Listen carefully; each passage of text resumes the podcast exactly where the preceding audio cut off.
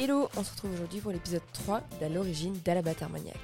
Dans cet épisode, on va parler des 3 millésimes d'Armagnac que propose Simon, du choix des packaging, des étiquettes et de son engagement pour 1% for the Planet. Allez, c'est parti L'une des questions que j'avais, euh, c'est la première fois que tu as fait goûter le produit en tant que tel à des personnes qui n'étaient pas forcément euh, euh, ta cousine ou ta famille, etc., ou peut-être à des non aficionados du, de l'Armagnac. C'était quoi leur réaction? Alors, une des premières fois que j'ai fait déguster à des gens totalement tiers, euh, non, la, réaction était bonne. Euh, oui, oui, la, réaction été. Si, je suis vraiment sur le thème produit, enfin, produit et produit, hein, on ne parle pas de la bouteille, c'est ça? Oui. Ouais. Euh, non, non, réaction, réaction, réaction très bonne, très positive. les gens, ce qu'ils aiment beaucoup, ce qui aussi les déconcerte un peu, c'est que c'est trois produits très différents. Euh, trois Armagnacs avec des caractères et vraiment des, ADN euh, très marqués et, euh, différents. et ça, c'était le but. De, toute façon, moi, c'était. Ben, je cherche pas à, comme je te l'ai dit plus tôt, c'est vraiment montrer toute la diversité de l'Armagnac et montrer même la diversité au sein de, d'un même domaine. voilà. Donc, d'où, d'où, le, fait de travailler des single casques. Donc, non, non, ça, a ça a validé le, le choix, je t'avoue que c'était un moment que j'appréhendais, parce que c'est toujours un peu ta confrontation de, euh, de toi, de tes choix par rapport au monde euh, extérieur. Euh, pareil pour la bouteille, pour le packaging, etc. Moi, c'est, un an de boulot solo sur des choix, des, voilà, des décisions, des, directions. j'ai, voilà, je me suis très peu demandé d'avis à l'extérieur. Euh, j'ai préféré aller au fond de mes idées et de voilà de, qui, voilà, de, sur, ouais, aller à fond sur ma proposition, sur mes envies, de manière un peu égoïste et à l'encontre de tout, de tout ce que tu entends en école de commerce, et voilà, où il faut vraiment ouvrir, demander, faire plein de panels consommateurs, etc. Euh, donc j'ai fait le contraire de ce que j'ai appris ou de ce que je disais à l'époque qu'il fallait faire. Euh, voilà, parce que c'était aussi de cette manière entière que je voulais y aller. Bref, mais ce qui m'empêche pas demain de, justement d'être. Euh, là, je commence qu'avec trois références, 250 euh, bouteilles par référence. L'idée, c'est vraiment de commencer de manière très, légère euh, pour aussi pouvoir faire modifier un peu le curseur, si besoin, sur l'aspect un peu positionnement, produit, enfin sur l'ensemble des, aspects de, la proposition à la batte.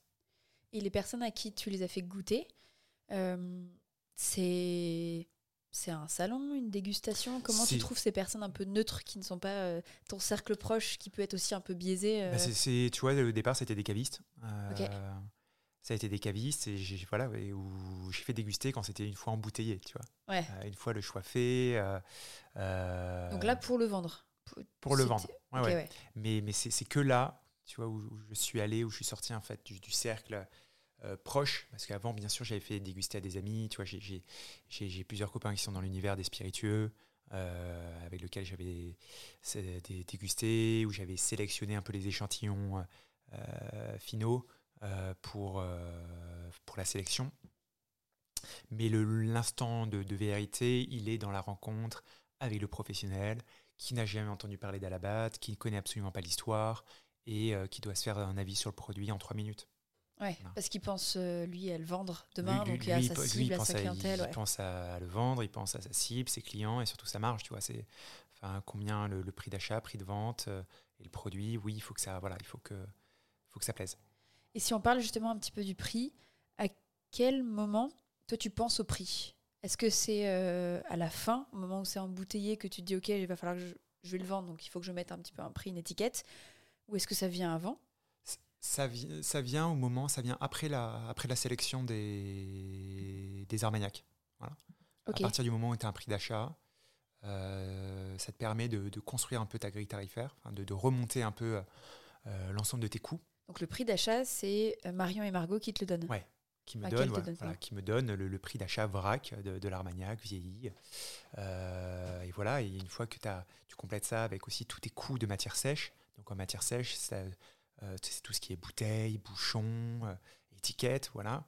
Euh, enfin, moi, c'est la manière dont je l'ai fait. Je suis parti vraiment de mes coûts.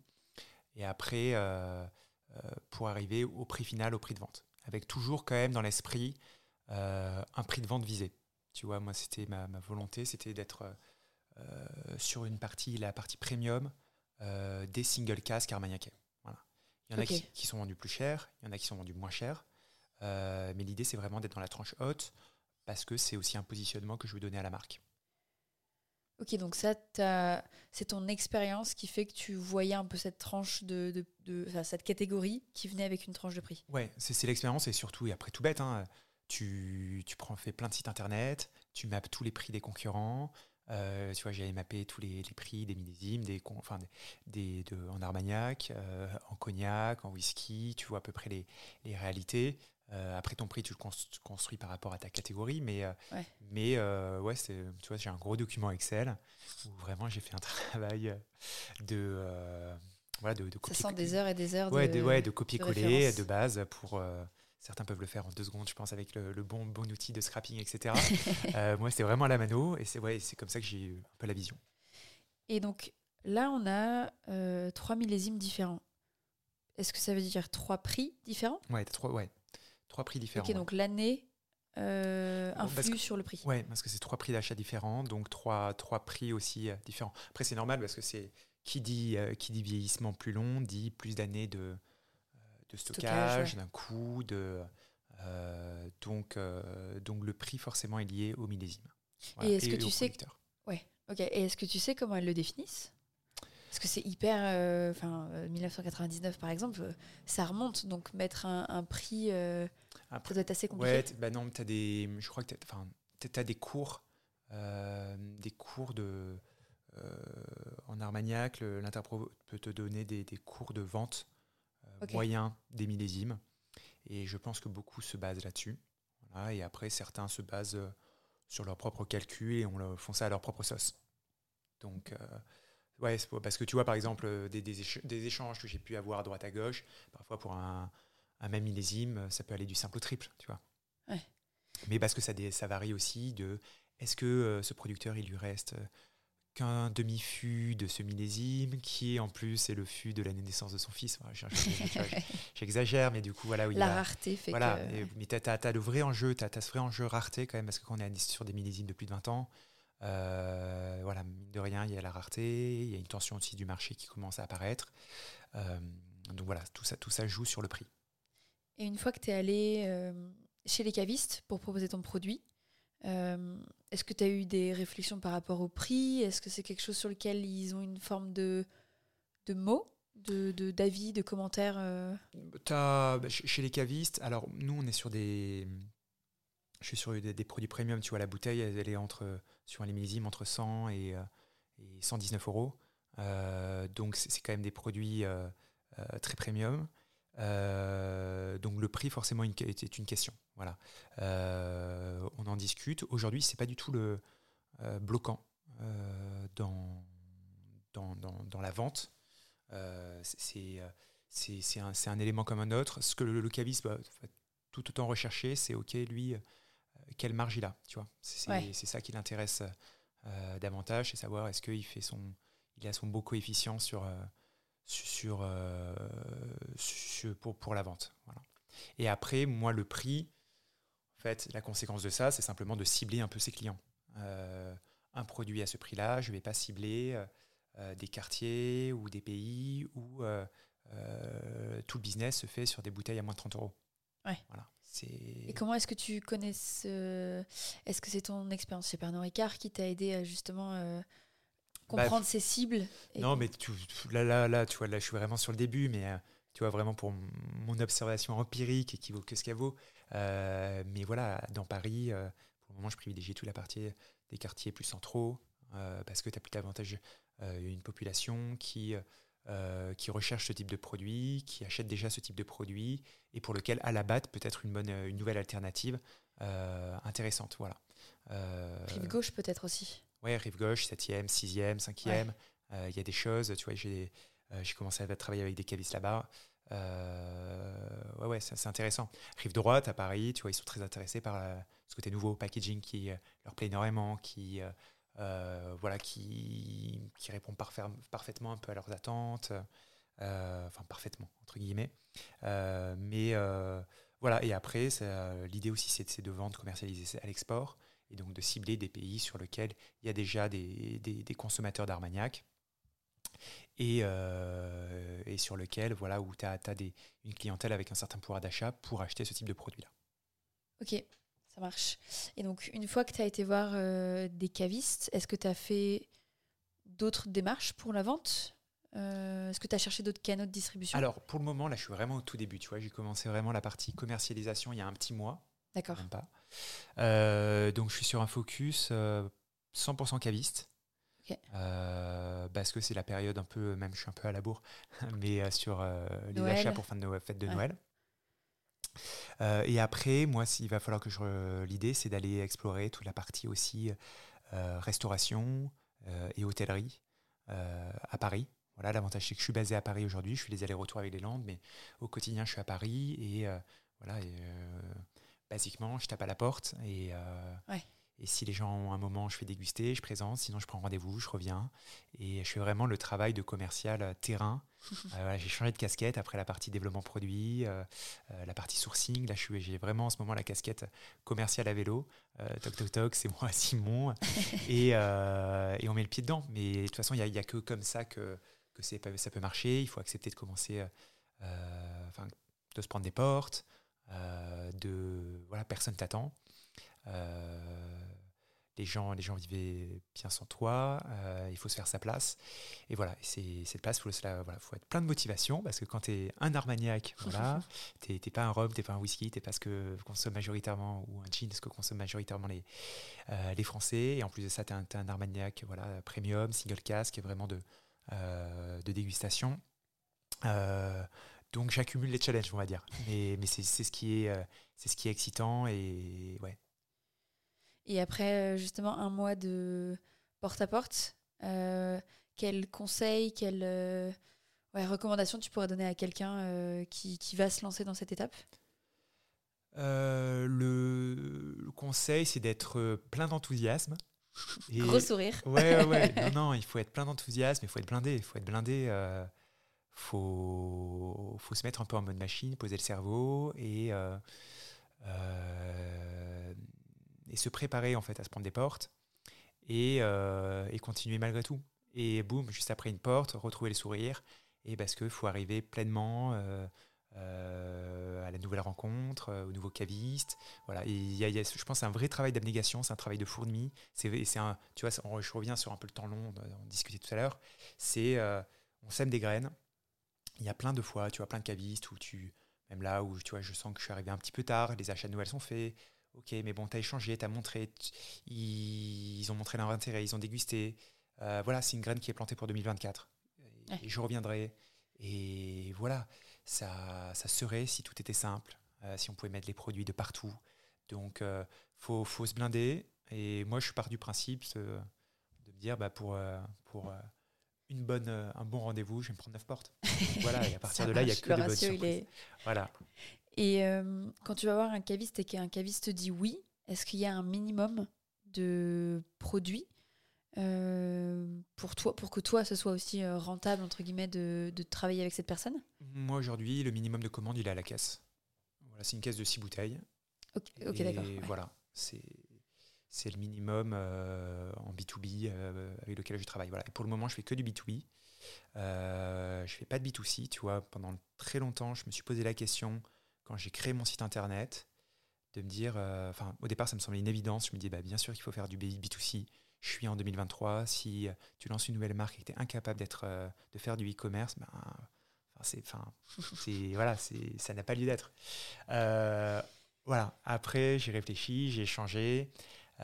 notamment, tu vois, pour revenir à ça, l'échange, l'importance d'aller rencontrer des gens qui font comme toi, enfin, pas comme toi, mais qui sont entrepreneurs. Tu vois, j'ai rencontré des entrepreneurs dans la bière, dans d'autres spiritueux, etc., d'autres univers, et poser les questions. Et toi, le e-commerce, euh, j'ai vu que tu en fais, est-ce que ça te génère de la vente et tout Et la leçon que j'ai eue, après, c'est, ça vaut que ce que ça vaut pour les échanges avec ces personnes-là, mais ils me disaient, bah non, si ça me génère 5% de vente, euh, c'est le maximum. Et moi, j'en suis venu à me dire, bon, ok, pour 5% de vente, est-ce que ça vaut tout l'investissement euh, financier sur le site, sur les packaging, sur le site et surtout sur le packaging. Et moi, ce qui m'a, où je me suis arrêté, en fait, c'est sur le surpackaging pour l'envoi euh, de la poste, etc. Où d'ailleurs, enfin, il allait falloir que, que j'aligne encore. et voilà, la, la trésor pouvait pas suivre. Et, et, tout le temps que tu perds à faire de la vente individuelle, c'est du temps que. Voilà. Donc demain, demain, si j'arrive à me staffer, si j'espère, il y aura moyen de commander du, du Alabat sur le site alabat.fr. Pour le moment, j'ai construit qu'un site vitrine. Et l'idée, c'est vraiment de davantage s'associer à des acteurs qui, eux, sont des pure players du digital, de la vente en ligne, et qui seront des relais pour la vente pour la vente. Euh, Comme une maison du whisky, par exemple, qui a déjà son site, sa réputation, etc. Ok. ok, super intéressant. On a parlé donc de caviste, euh, restauration et hôtellerie. Est-ce qu'on parle de bar aussi? Est-ce qu'on a parlé un petit peu de cocktail euh, quand on parlait de l'origine ouais, ouais, Alors ça, c'est les bars. Il va falloir... c'est il faut que je m'y attaque avec la difficulté, tu vois. Enfin, je veux y être. Je veux être dans des, des beaux bars, des beaux établissements mais en fait mes produits ne rentrent pas dans, une, dans la mixologie.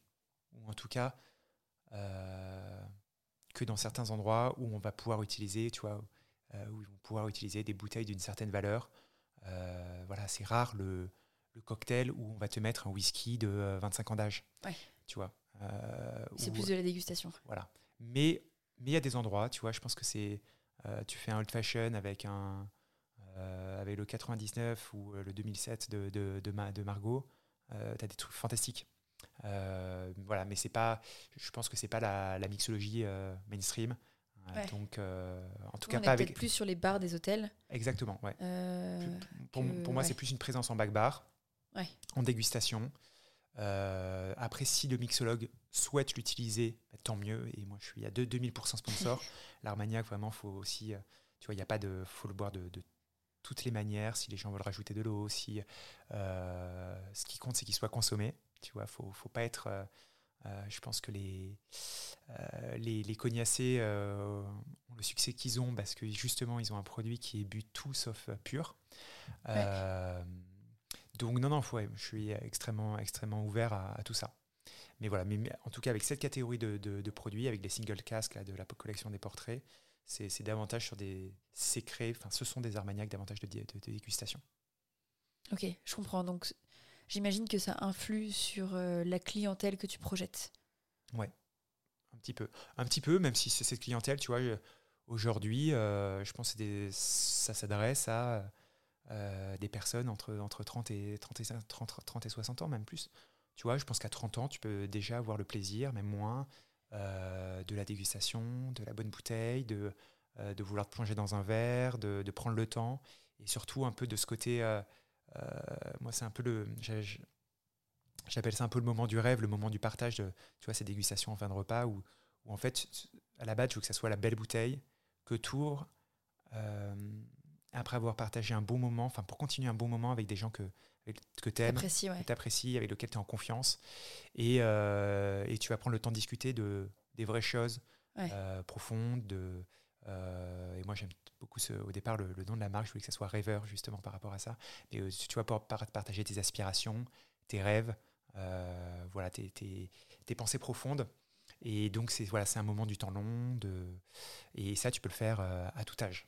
Ouais, ouais. Ça, j'allais dire, c'est un peu comme le le petit carré de chocolat en fin de repas qui vient des fois euh, prolonger l'instant. Euh, et qui peut être bien meilleur qu'un dessert ou un fromage ou autre. Ouais, ouais, exactement. Il faut, voilà, c'est un temps, c'est un temps à part.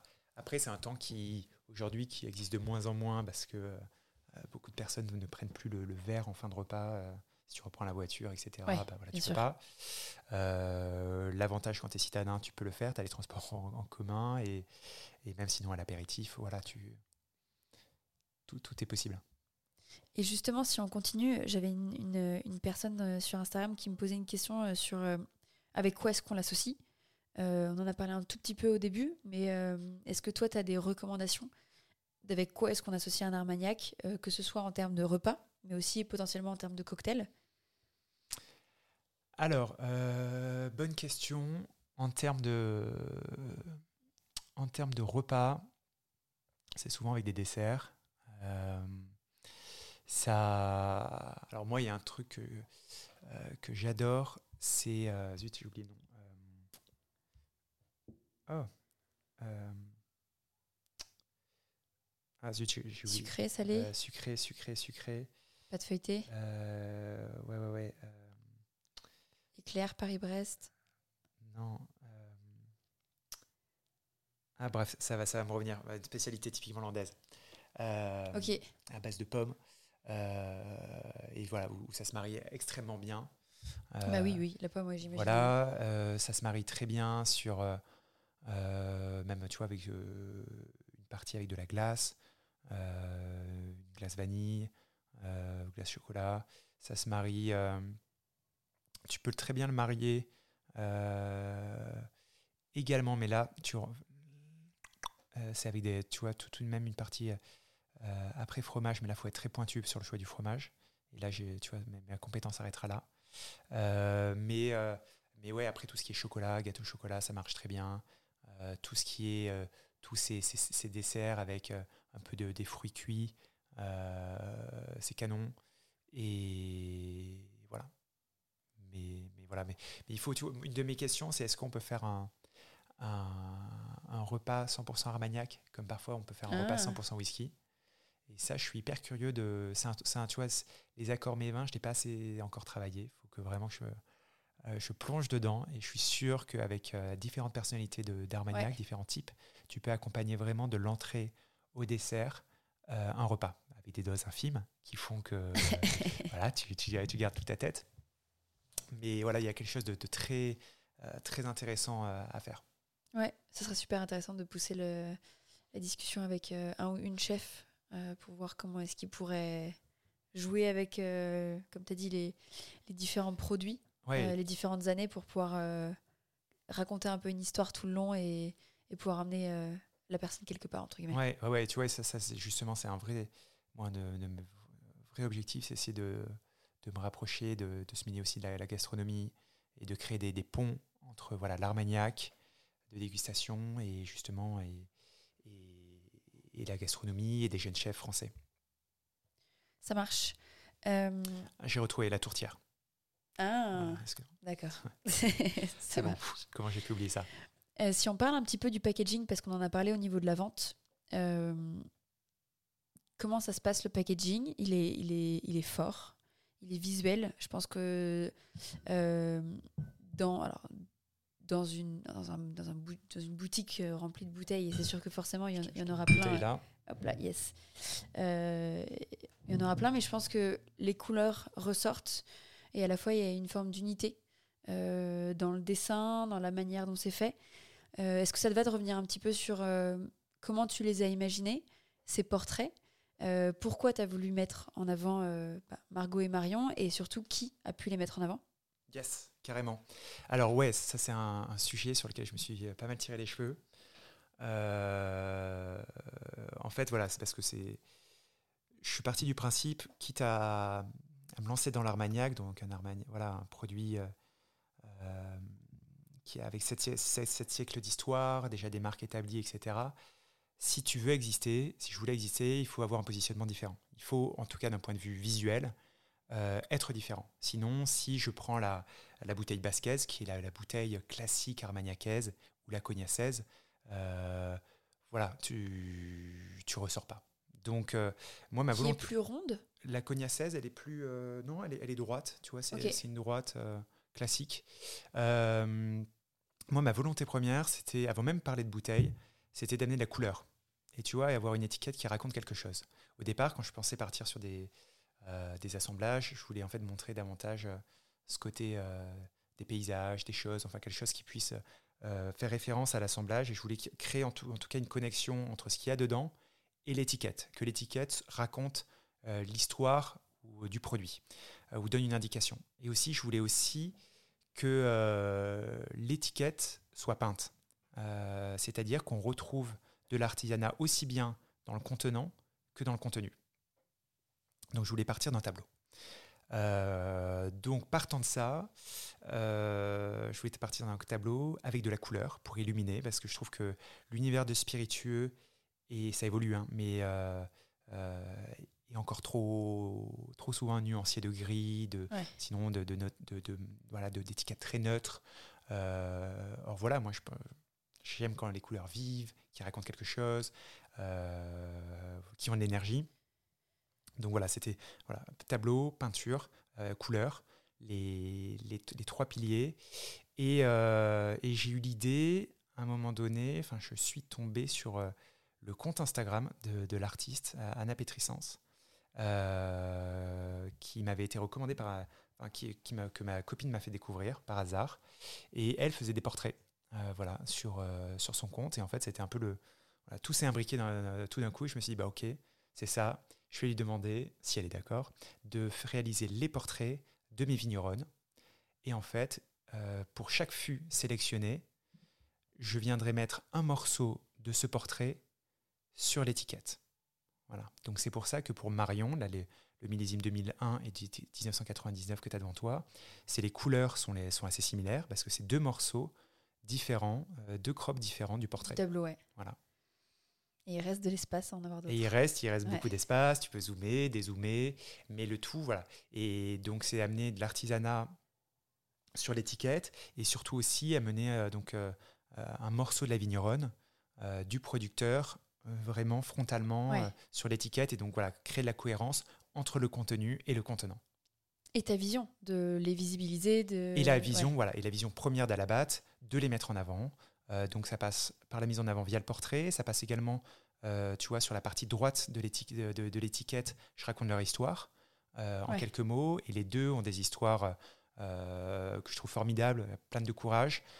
Marion, en quelques mots, tu vois, elle était jusqu'en 2019, elle était chercheuse en biologie à Shanghai, en postdoc. Euh, donc rien à voir avec euh, un domaine dans le Gers, l'Armagnac, etc. Et, euh, elle est revenue fin 2019 pour reprendre la suite du domaine suite au départ à la retraite de son père et de ses deux oncles. donc changement de vie drastique, je trouve énorme, enfin courage de dingue, parce qu'il faut le faire, hein, c'est vraiment un milieu, voilà, c'est une vraie, une vraie vie agricole, un vrai domaine à, à gérer, de vraies responsabilités, des choses totalement nouvelles. Et Margot, c'est pareil aussi. C'est un euh, super force de caractère. Je suis hyper admiratif. Elle a, elle a fait école de commerce. Tu vois, on a fait la même école à Bordeaux. Euh, mais Margot est plus jeune que moi.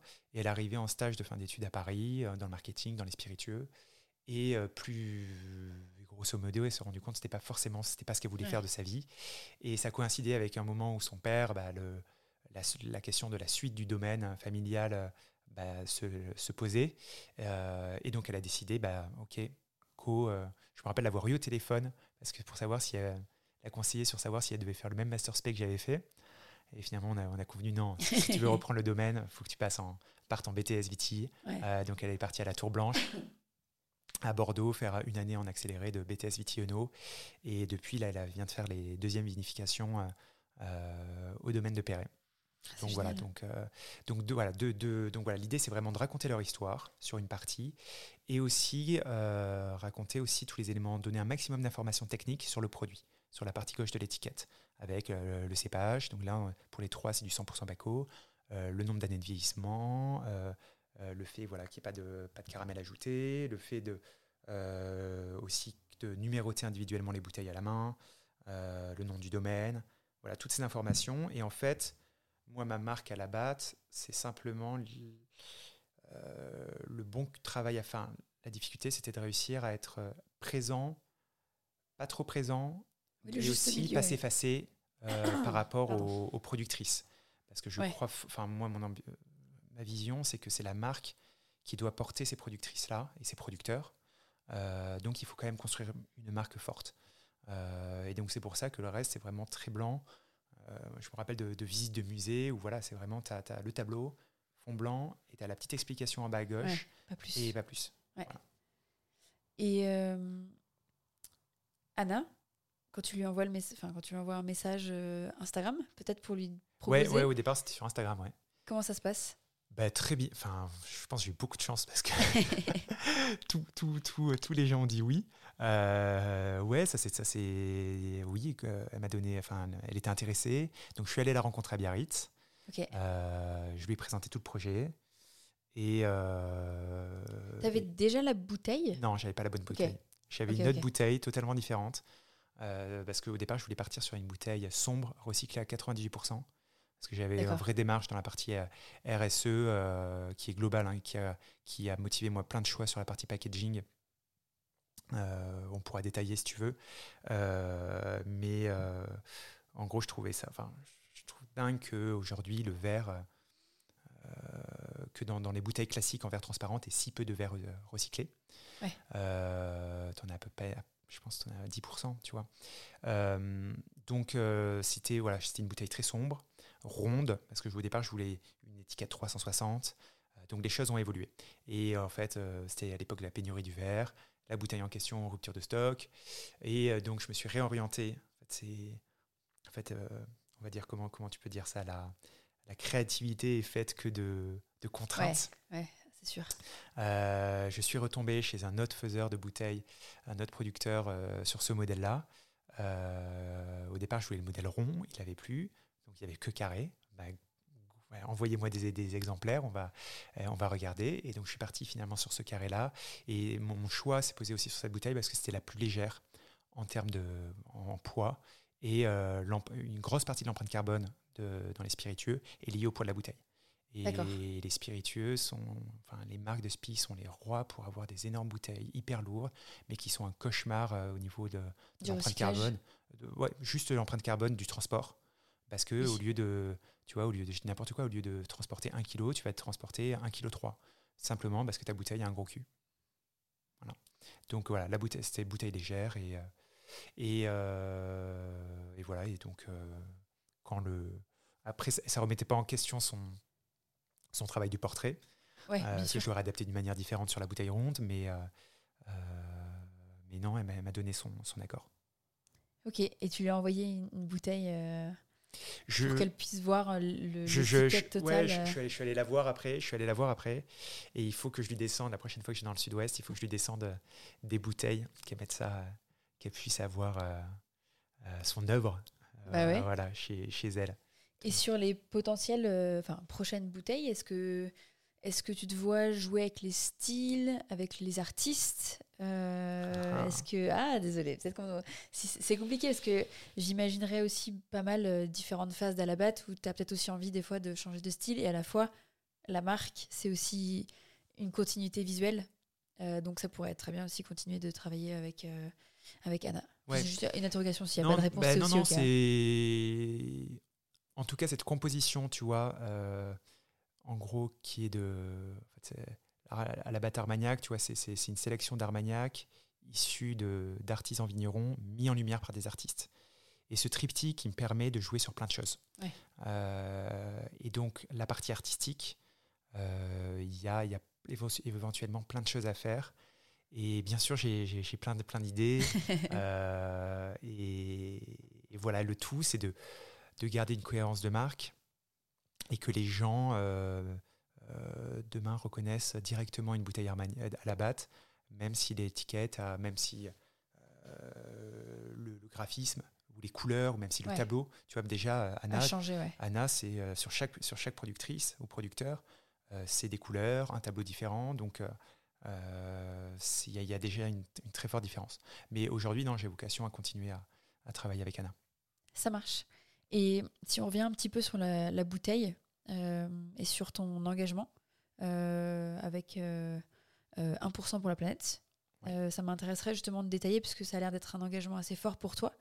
Est-ce que ça te va de détailler un petit peu plus? Alors, On n'a pas de la bouteille, mais peut-être qu'il y a d'autres choses. Oui, alors pour, pour, terminer sur la bouteille, en fait, tu vois aussi sur la partie développement produit, quand tu commences à mettre le doigt sur éco-conception, tu te rends compte en fait qu'il n'y a pas de noir, pas de blanc, il y a plein de zones grises. Tout est très.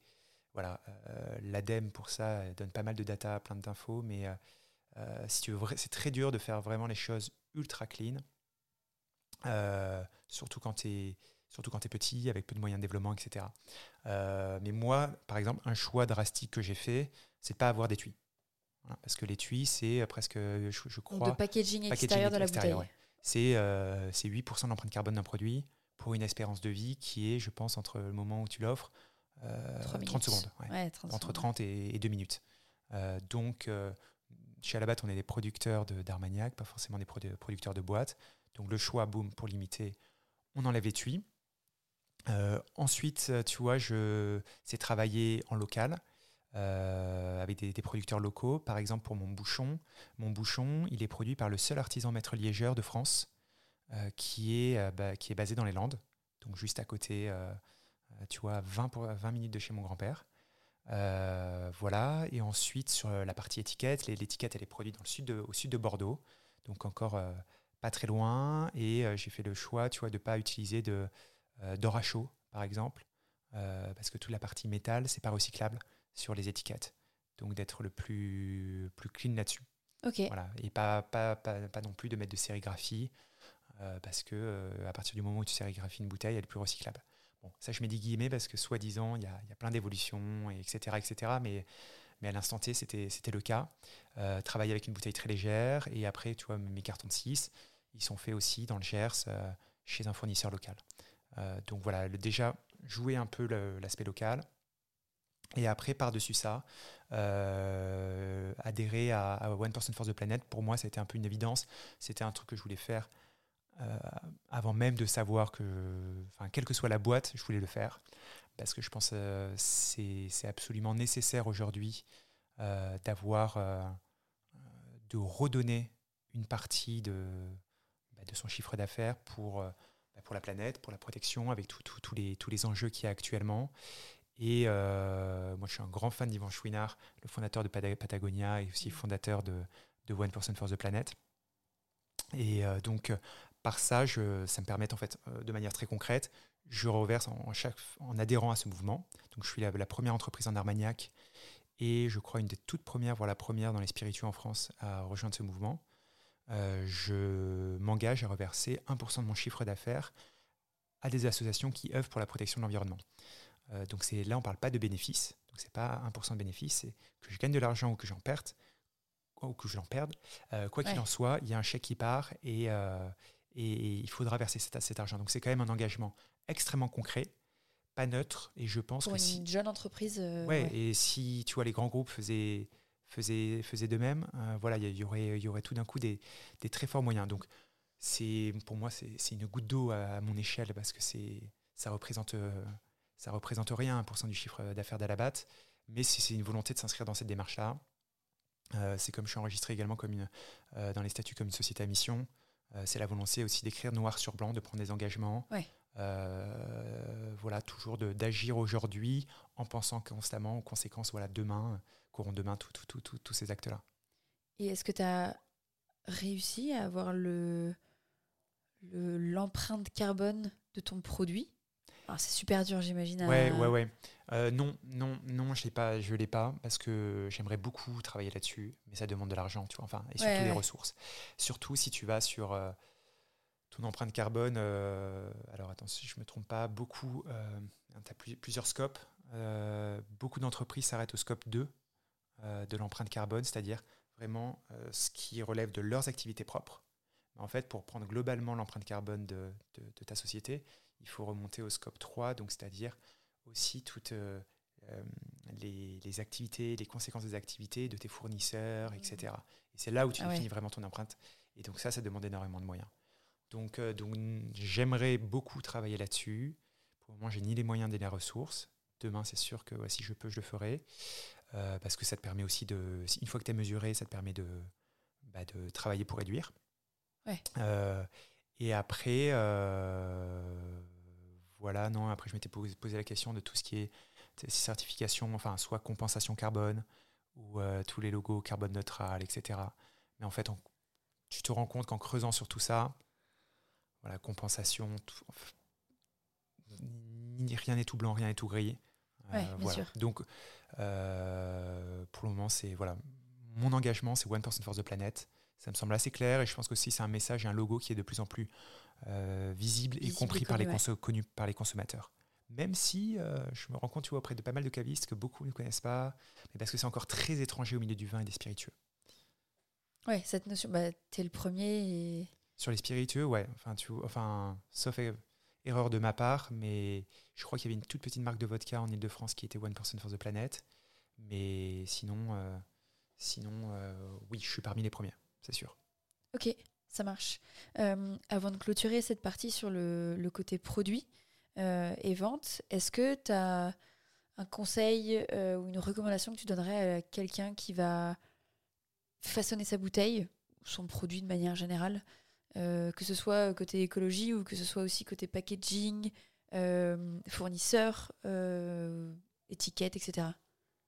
Est-ce qu'il y a une chose, en tout cas, que tu aimerais partager, que tu as appris durant tout ton, tout ton parcours Ouais, euh, ça peut être euh, bah, truc basique au départ, vraiment lister euh, tous les composants, tu vois, de l'étiquette, enfin de pas de l'étiquette, mais de, ta bouteille, de ton produit, Euh, parce qu'en fait pour chaque composant, tu vas avoir un fournisseur différent qui va qu'il va falloir aller chercher, identifier, chercher, et en fait il faut pas hésiter à faire des demander des devis à plusieurs producteurs, des gros, des petits, et très souvent on est surpris. C'est souvent parfois le, le plus petit producteur qui a le meilleur devis. Tu vois, par exemple, pour mes bouchons, euh, mes bouchons j'ai demandé à des tr- très gros faiseurs, bah, alors qu'ils sont pas artisans maîtres liégeurs, Ouais. etc., bah, ils, étaient, ils, étaient plus, ils étaient plus chers. Et tu Donc, euh, ouais, dis-moi. Et tu t'es engagé pour le. Donc il y a 250 bouteilles. Ouais. X 3. Ouais. Ok, donc tu t'es engagé sur ce volume ou tu as pris pour plus Non, j'ai été obligé de prendre pour plus. Ouais, ok. Ah ouais. C'est quoi le, le minimum, euh, par exemple, pour un bouchon J'ai plus en tête, mais les bouchons, j'ai dû en prendre. euh, 10 000. Ouais, non, non, mais t'es pas loin de là. Oui, tu Ah dois ouais. être au moins 5000. euh, Ok. euh, les, les, les, les bouteilles, euh, ça marche par palette. Donc, tu vois, deux palettes, je sais plus, je sais plus Ok. exactement combien. Et tu combien- stockes ça où? Euh, je, je stocke ça, tout, tout est stocké dans la maison euh, d'Abel Labatte, de mon arrière-grand-père, toujours donc à Broca. Donc il est là quelque part dans le. Voilà, donc qui est toujours, parce que c'est qui est toujours la ferme familiale, euh, voilà, ou qui est, qui est au quotidien géré par mon oncle.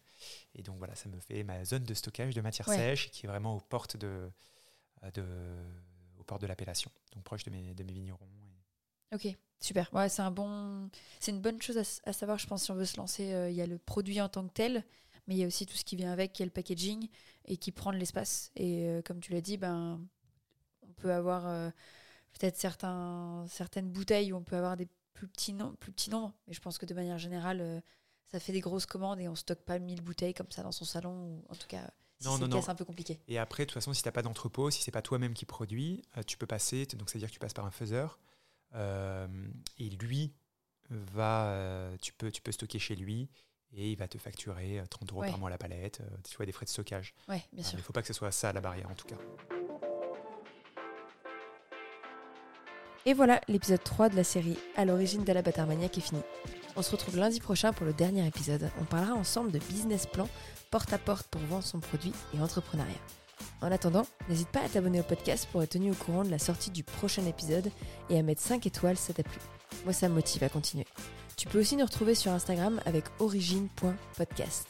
J'y mets notamment des photos assez exclues qui te permettent de rentrer encore plus dans les coulisses de ces aventures entrepreneuriales. Je t'en dis pas plus et je te dis à la prochaine.